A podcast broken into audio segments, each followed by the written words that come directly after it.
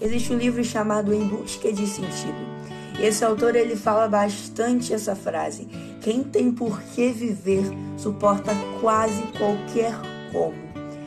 E por que, que eu tô falando essa frase? Existe uma mulher na Bíblia, o nome dela é Esther. A Bíblia fala que ele, ela tinha um propósito.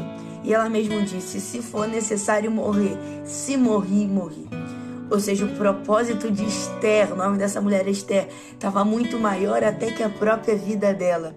Eu te pergunto, qual é o seu propósito?